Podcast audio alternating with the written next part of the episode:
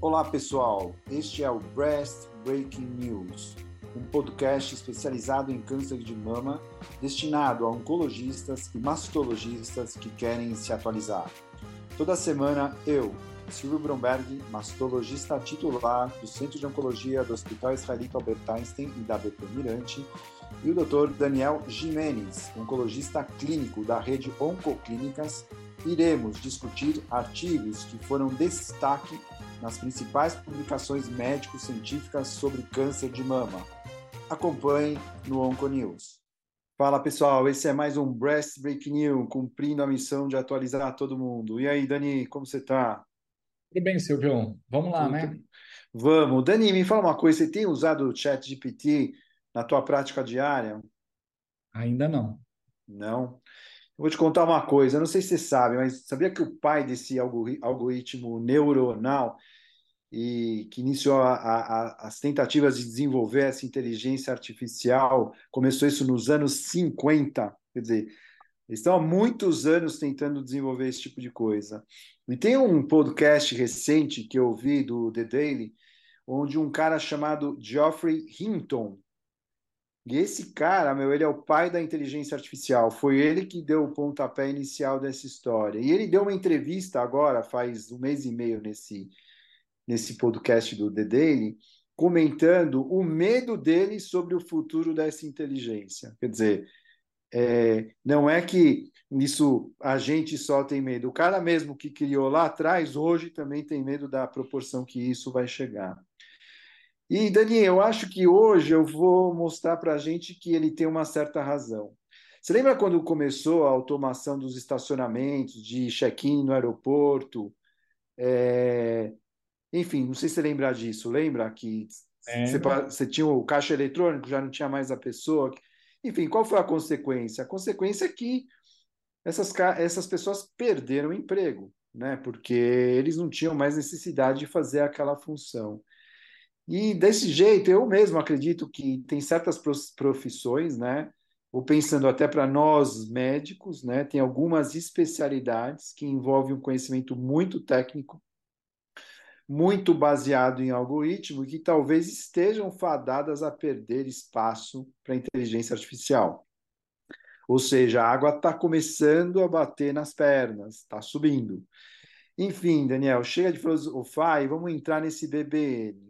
A gente sabe que 10 a 15% dos casos de câncer de mama estão correlacionados a uma hereditariedade. A identificação de mulheres que possam carregar uma herança genética oncológica é muito importante, não somente para o planejamento adequado do rastreamento, mas também para um planejamento terapêutico, principalmente quando tem um diagnóstico de câncer de mama associado. Além disso, claro, essa identificação do alto risco também contribui para a pesquisa e orientação familiar. Apesar de ainda controverso, ainda atualmente há uma tendência em se pedir o teste genético para todo mundo. Né? Ah, ou seja, todas as pessoas que têm histórico pessoal de câncer de mama, um histórico familiar compatível com risco hereditário, a gente acaba solicitando. No entanto, é claro que essas indicações irrestritas acabam gerando uma alta demanda contraposta por um limitado número de geneticistas. Agora, Dani, pensa bem, acompanhando a evolução das inteligências artificiais. Por que não usar a inteligência artificial para resolver essa carência do geneticista? Não sou eu que estou propondo, hein? Só estou mostrando a provocação. E eu estou colocando essa questão devido ao artigo que eu vou apresentar.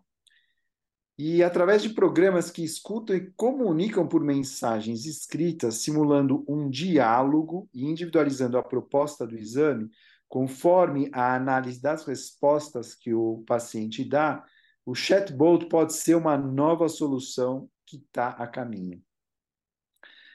É, a inteligência artificial, então, ela vem sendo usada para tomada de histórico familiar, estimativa de risco, orientação pré-teste, consentimento do paciente, e assim, tendo isso tudo já existente, o grupo de Cleveland conduziu um trial prospectivo e randomizado com mulheres com câncer de mama estádio 0 a 3 que fariam o exame genético independente dos critérios do NCCN para fazer o exame.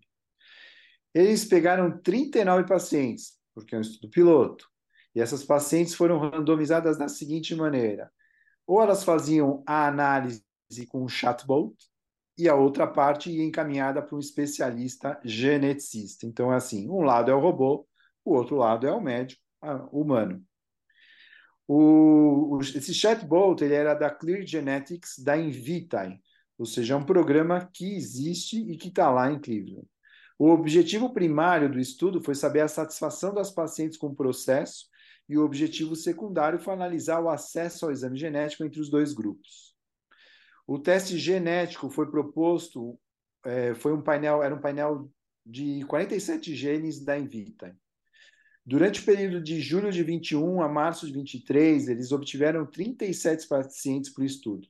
19 foram aconselhadas pelo chatbot e 18 pelo especialista. E todas as pacientes fizeram esse exame genético. Todas aceitaram a recomendação do teste genético e realizaram ele. Os dois grupos eram homogêneos do ponto de vista clínico patológico. A maioria dos casos era humano positivo, cerca de 8% era HER positivo, 34% fez químio e cerca de 5% fez quetenel. A idade média das pacientes foi de 62 anos. E ve, veja só, Dani, 62, que é uma idade que normalmente não fica tão confortável com esses gadgets, com essas novidades eletrônicas. Mas olha, olha o que, que foi a revelação do estudo. Bom, de maneira geral, nos dois grupos, o teste genético revelou 13% de genes patogênicos nessa população, que eram o SHAC2, MS, é o MUT, o BRCA e o MSH3. Enfim, os mais frequentes desses genes nesses 13% da população. É, o score de conhecimento do risco genético no braço do chatbot, que eles montaram o score para saber se o chatbot ia bem ou não, em relação à proposta do exame, a anamnese, toda a entrevista, foi de 11.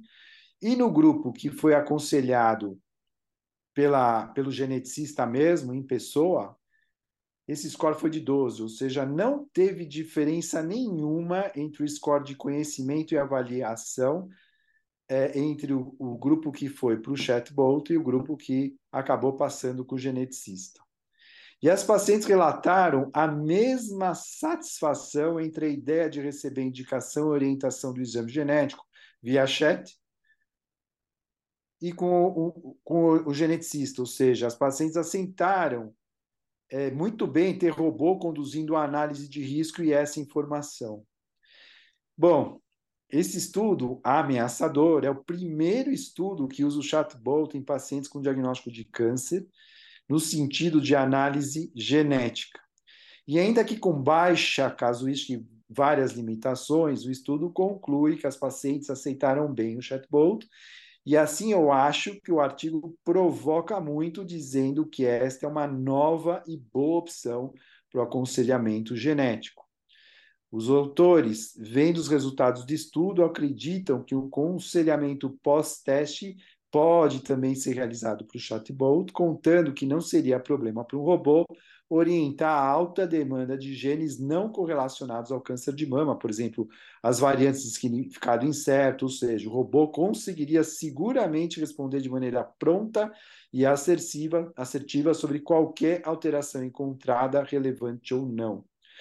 Enfim, Dani, eles sugerem que mais estudos devem ser realizados, porém, para mim fica claro que esse caminho não tem volta e isso vai se tornar-se, por um lado, uma ameaça aos geneticistas, que já são carentes, porque esse, essa maneira é um facilitador imenso aos médicos assistencialistas distantes de grandes centros de referência, que vai ajudar eles a obter respostas imediatas a várias questões genéticas. Ou seja, não tem geneticista? Não tem problema. A gente vai ter os robôs, os totens investigadores que vai substituir os médicos por uma informação tão precisa e tão técnica que essa que a gente recebe. Dani, o que, que você achou? Tá subindo água aí ou não? Tá. É assim, é perturbador, porque assim, é um algoritmo, então ele, e olha, 13% é um número bem elevado, né? De, de casos com mutação. Então, é interessante, sabe? Agora, o que mais me assustou foi a satisfação das pacientes. né? Assim, delas aceitarem um, de um boa, robô, né? uma máquina para orientá-la, né? É, é, impressionante o que nós estamos passando. Daniel, é, é, veja, na verdade, é, eu acho que com a gente também vai acontecer, com advogados, etc. Tudo que é uma análise muito técnica e algorítmica, a inteligência artificial vai roubar espaço, não vai tenha dúvida. Onde não tem alguma coisa artesanal, uma postura de bom senso, algo que seja humano, seguramente vai ter, uma, vai ter claro, uma, um roubo da inteligência artificial.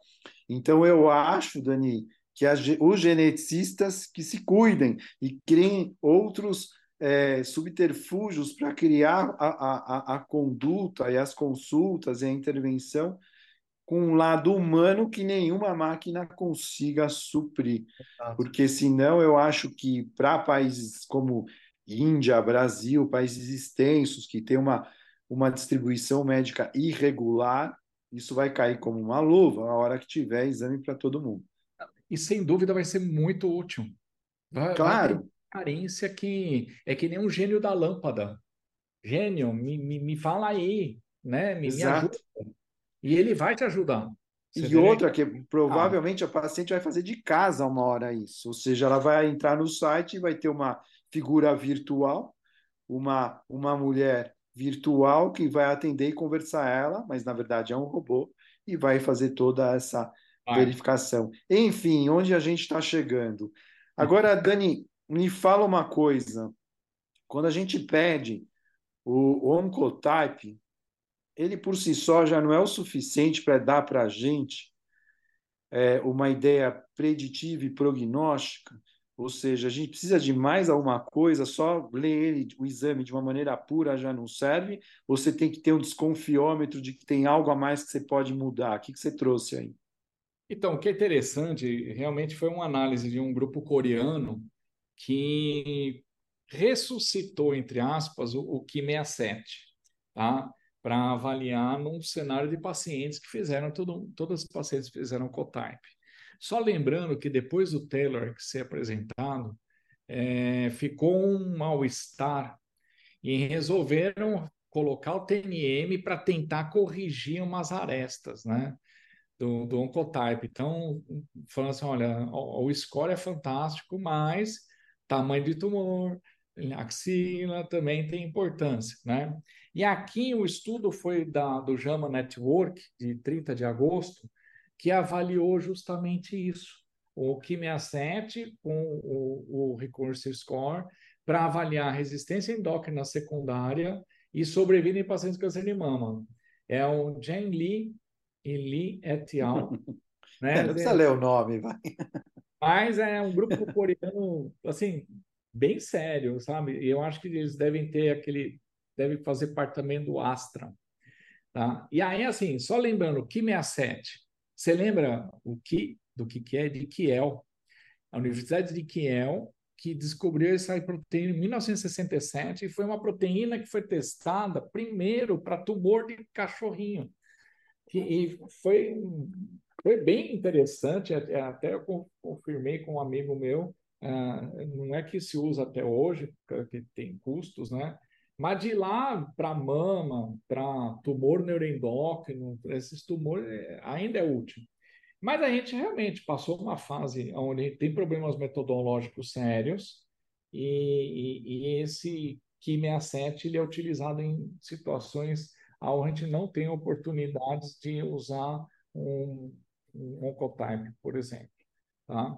É, a gente sabe que em tumor de mama, receptor hormonal positivo, ele representa tumor mais muito agressivo. Então, o que nós sabemos é que o Ki67 tem uma informação prognóstica, que ele aumenta o risco de recorrência quando ele está muito elevado, isso significa alguns tumores agressivos.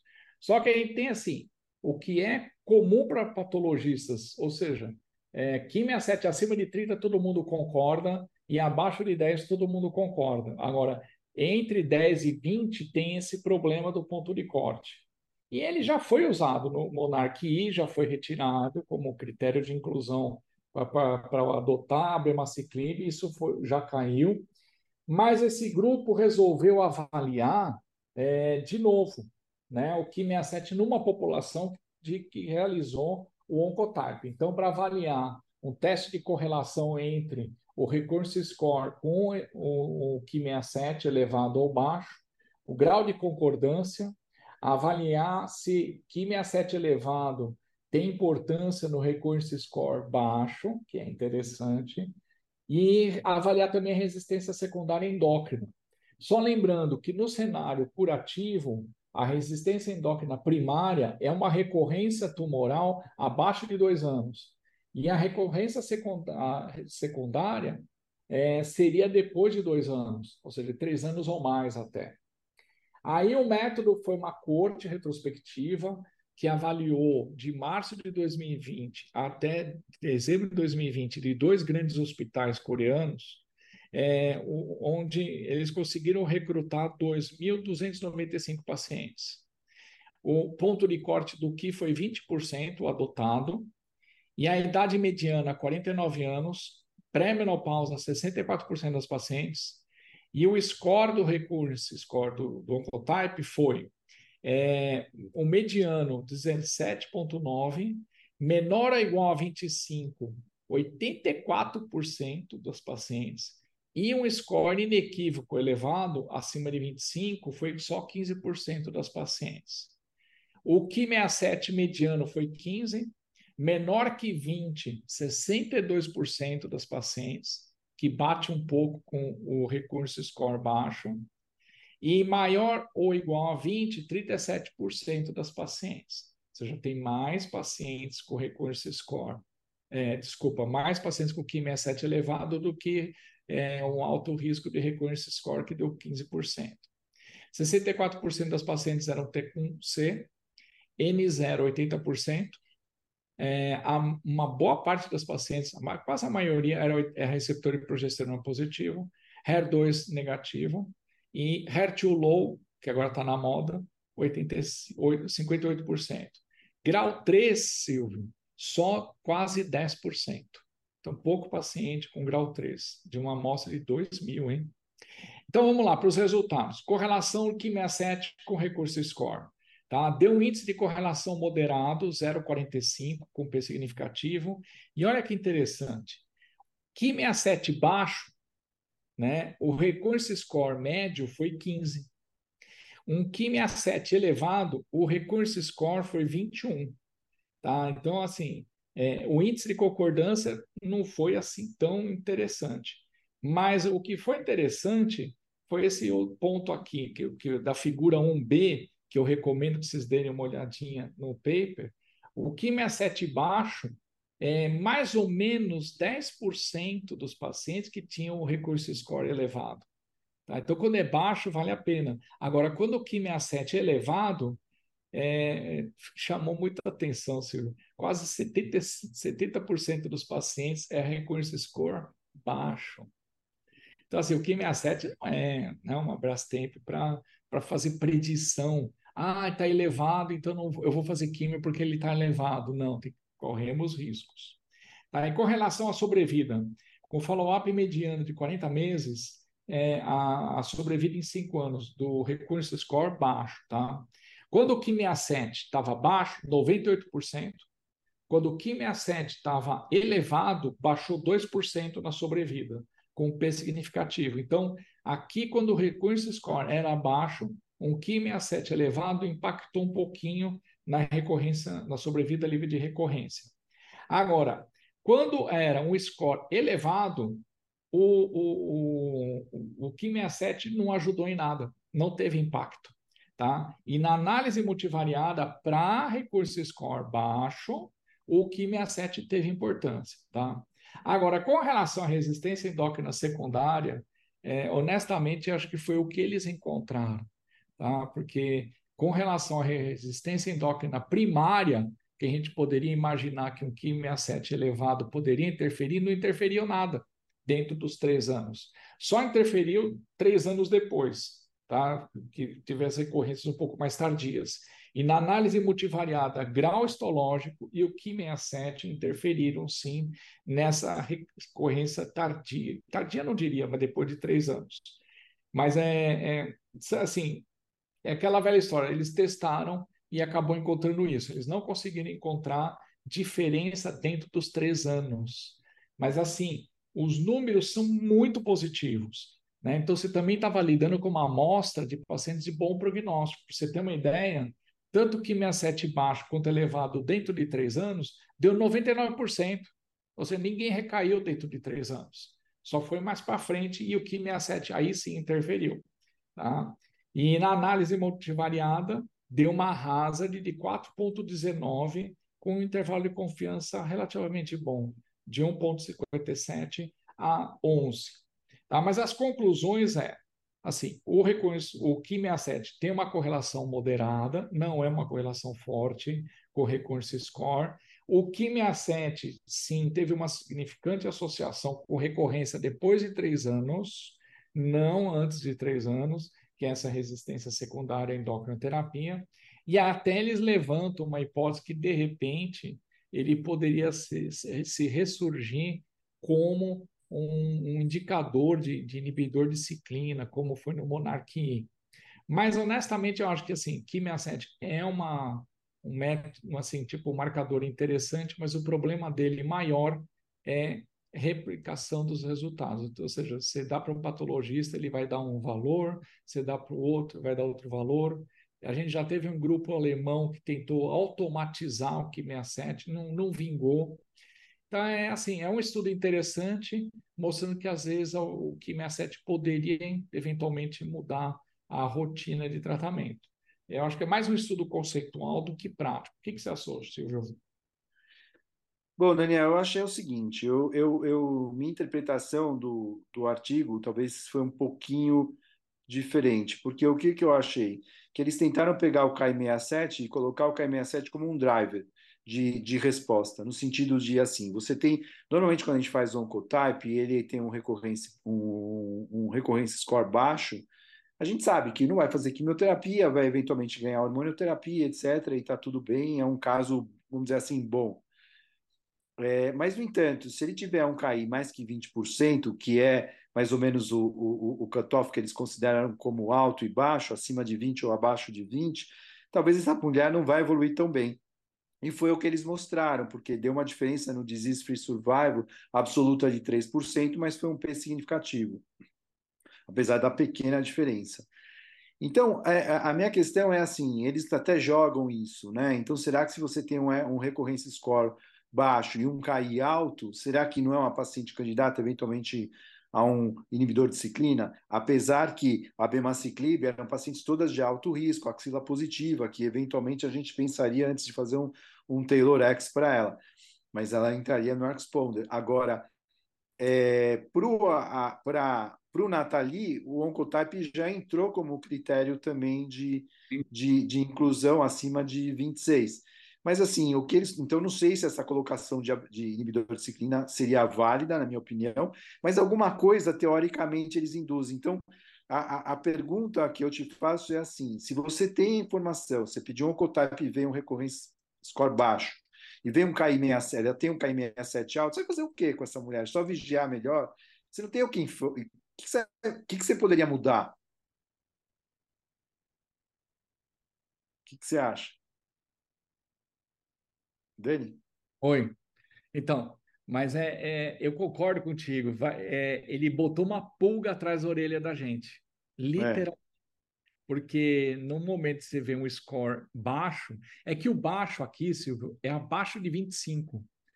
Então tem um caminhão de, de, de, de, de score aí intermediários, ou seja, baixo o quê? Baixo abaixo de 10? Aí, você nem vai levar adiante isso mas é um baixo tipo 20, como foi aí o, o mediano, né? É, o, quando deu score baixo, deu 17. Não é um score tão desprezível.